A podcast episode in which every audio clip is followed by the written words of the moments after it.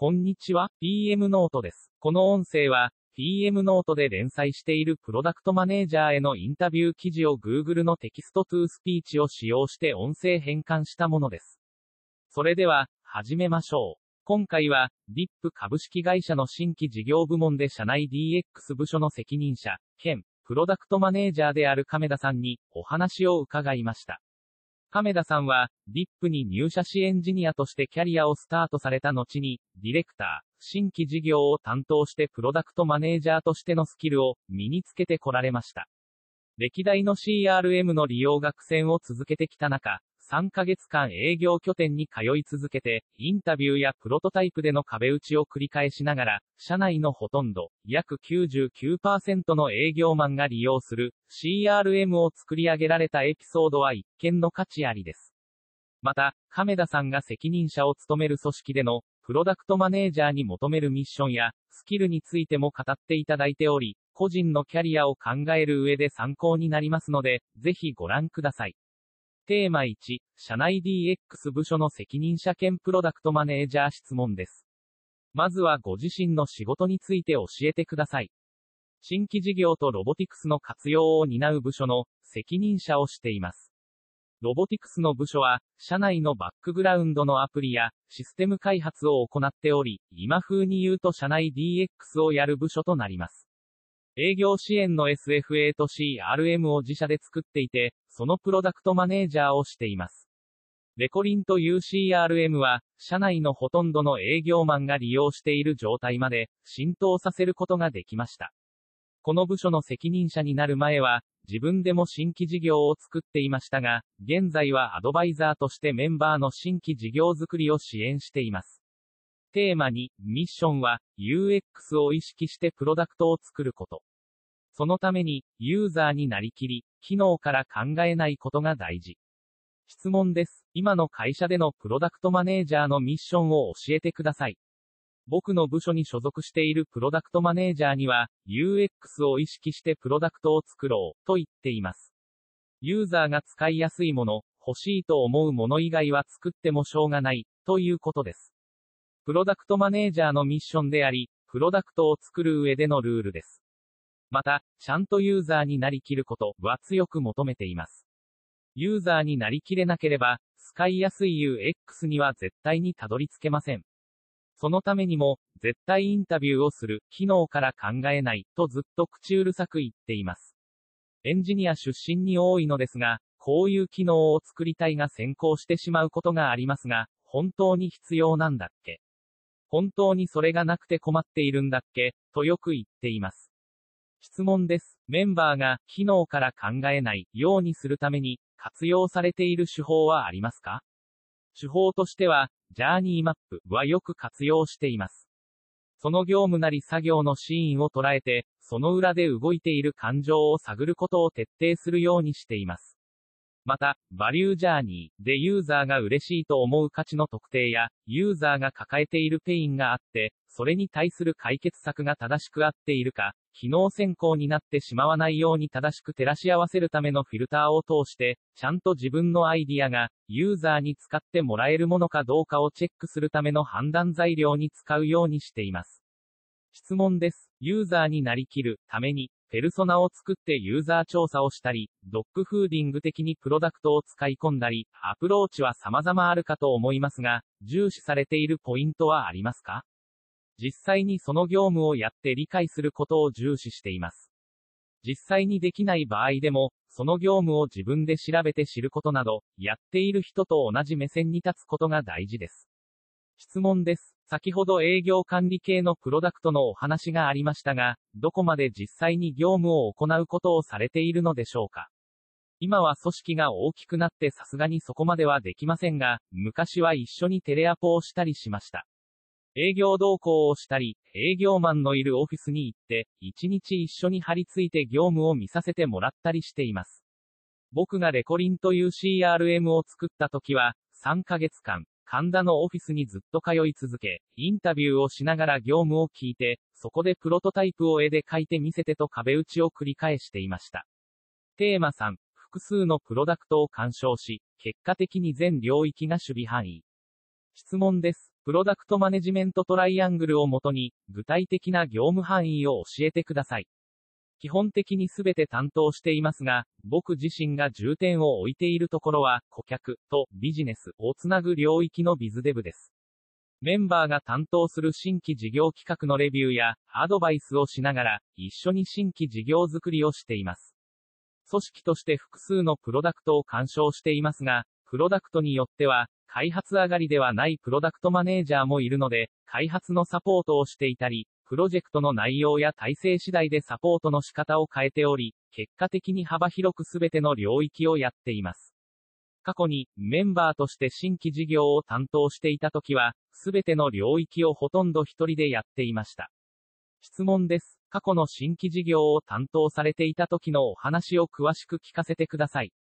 当時、ミクシーさんが運営されている、みてね、のような、子供の写真を共有するサービスを作っていたのですが、一人でプロダクトオーナーとして、外部ベンダーさんに協力してもらいながらやっていました。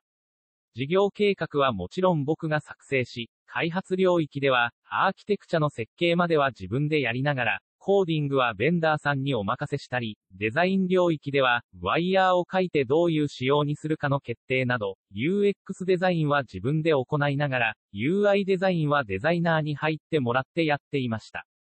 質問です。プロジェクトマネジメント領域はどうですか？僕個人としては、常にしています。過去10年くらい振り返っても、プロジェクトマネジメントは常にやっています。企画出身の育成中プロダクトマネージャーの中には、開発ロードマップの作成までを行い、開発の進行管理などのプロジェクトマネジメントまでは、手が回らないメンバーもいますが、まずは UX デザインのスキル向上を優先させています。しかし、理想としては、UX デザインも、開発のプロジェクトマネジメントも、どちらも求めています。質問です。亀田さんの組織に所属するプロダクトマネージャーに求めるスキルとしては、UX デザインも、開発のプロジェクトマネジメント、仕様策定も含めてできることになりますでしょうか PM のスキルと UX デザイナーのスキル、ディレクターのスキルを併せ持った人材を求めています。無茶を言っているのは分かっていますが、僕の2番目、3番目、4番目と、たくさん生み出すということが、自分のミッションだと思っています。出身の歩み方は、エンジニアでも営業でも何でもいいと思うのですが、いきなり全てはできないので、一つの軸足を持ちながら二つ、三つと、スキルを増やしていけると良いと思っています。理想のプロダクトマネージャー像としては、次のようなスキルセットです。スケジュールを引いて、リソース調達や実施計画書が作成できる。使いたいユーザーのペルソナを設定してジャーニーマップを書き、どういう使いたい体験を設計するか UX デザインを行うことができる。ワイヤーフレームに落として、どういう機能が必要か定義することができる。必要に応じて、アーキテクチャまで踏み込んで、こういう機能をこの人に提供したいから、こういうシステムを作りたい、ということまで落とすことができる。テーマ4、苦戦していた CRM を改善し、社内の CRM 利用率を99%に。質問です。プロダクトマネージャーとしての自慢できる実績はありますか？レコリンの話になりますが、世の中で、こんなにも CRM が失敗している中、約1500人の営業マンが利用してくれていて、利用率が99%くらいまで浸透しています。はじめは一人のユーザーから始まって、使いやすい、と言ってもらい全社に拡大するまでに至ったことは、自慢できる実績です。質問です。現在の利用率に至るまでにどんな苦労や課題などがありましたか？レコリンは、社内の CRM の7代目なのですが、歴代の CRM は、営業現場からすると、上から使わされるが使えないもの、というイメージが強くありました。そのため、7代目として、今回作るものは、現場で使いやすいものであること、が絶対条件でした。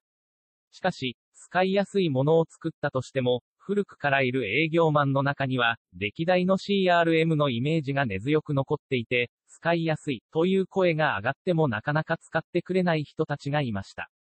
そのため、過去の CRM の利用促進では、トップダウンのみで失敗してきていることは分かっていたので、営業組織のトップも抑えに行って、上からと下からのサンドイッチ構造にして浸透させる戦略を取りました。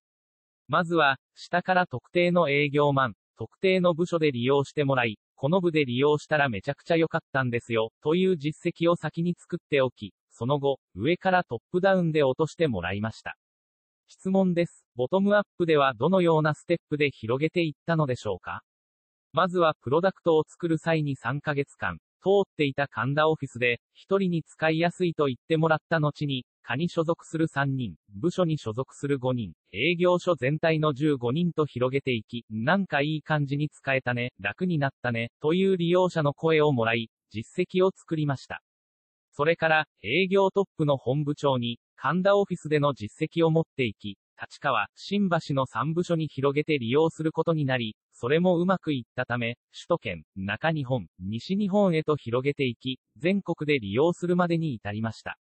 質問です。歴代の CRM で全国で利用されたものはなかったのでしょうか？強制的に、ツールあるから使ってね、という落とし方だったので、ごく一部の使わないといけない機能だけ使われて、他は Excel を使い続けているという状態でした。テーマ5、エンジニア、ディレクター、新規事業担当と自らキャリアを切り開く。質問です。どのようなキャリアパスでプロダクトマネージャーになったのでしょうもともと、新規事業や新しいサービスを作りたくて、新卒で VIP に入社しました。まずは IT の知識を学びたかったので、エンジニアからキャリアをスタートし、プログラマーやインフラエンジニアなど、3年くらい経験して一通りサービスの裏側がわかりました。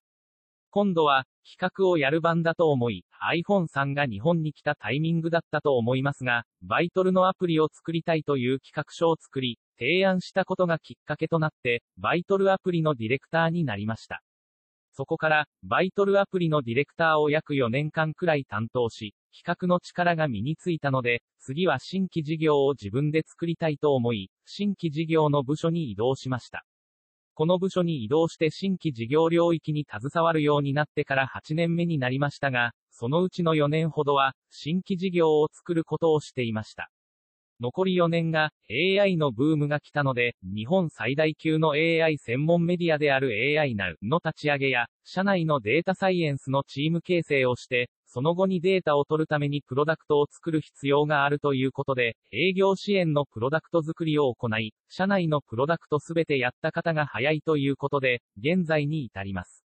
質問です。戦略的なキャリアの歩み方をされているように感じますが、入社時からエンジニア、企画、新規事業というキャリアをイメージされていたのでしょうか。キャリアをどう歩もうかというところは、あまり明確にはなかったですが、新規事業をやりたいという思いは、強くありました。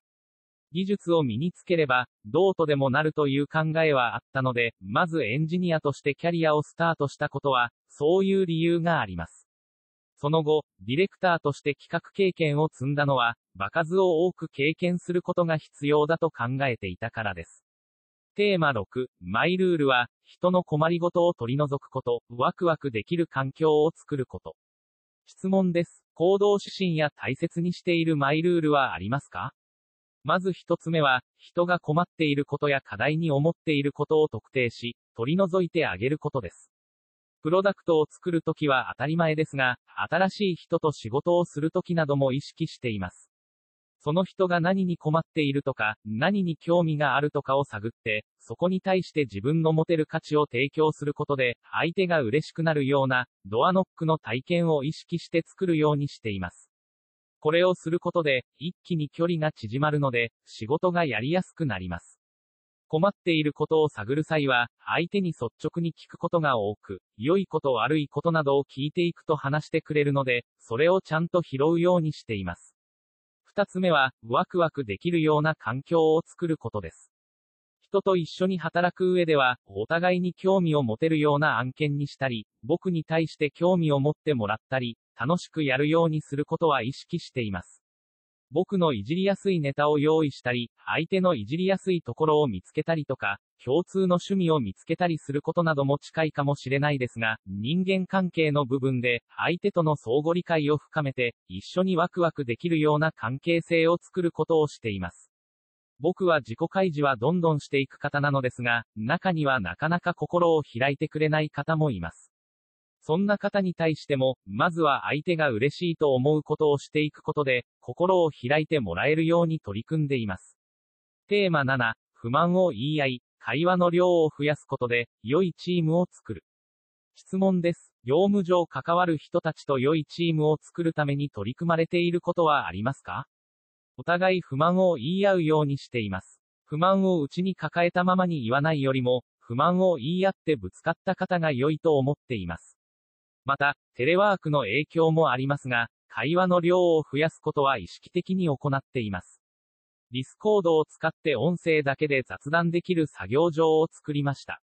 テキストチャットは意外に楽なようで楽ではなく、残す必要もないのでこういうものでいいんじゃないかと思っています。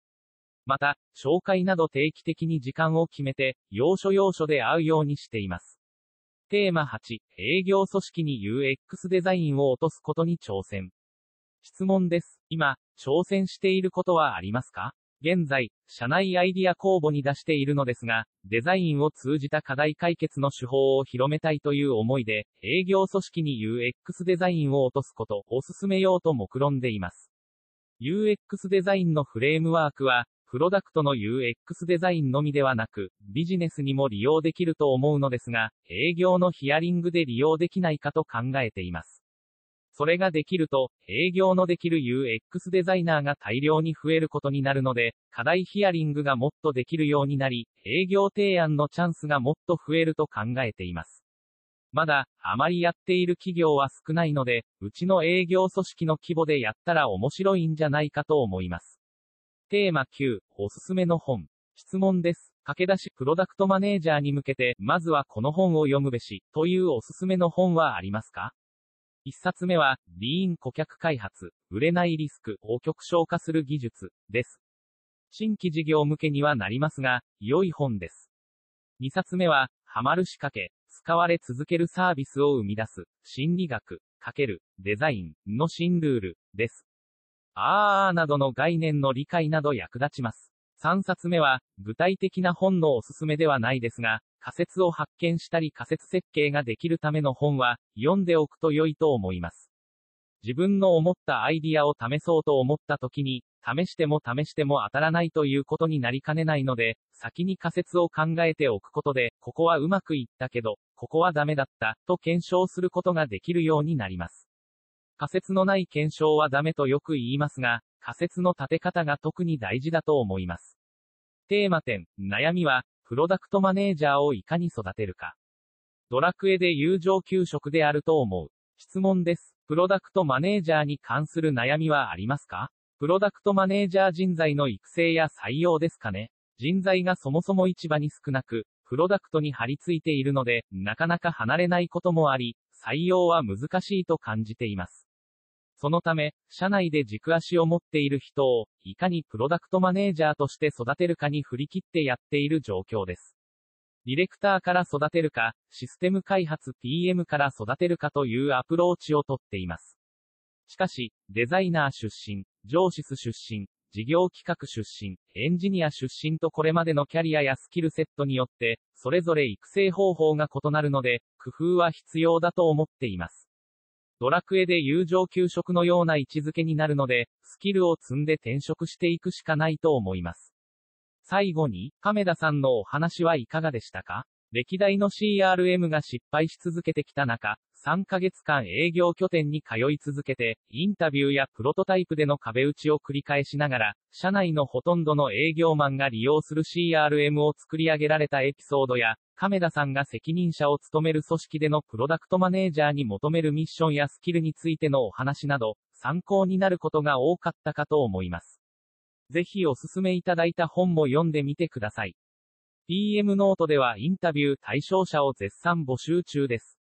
この音声をお聞きのプロダクトマネージャーで、インタビューさせていただける方は、PM ノートの Twitter アカウントなどから、お気軽にご連絡ください。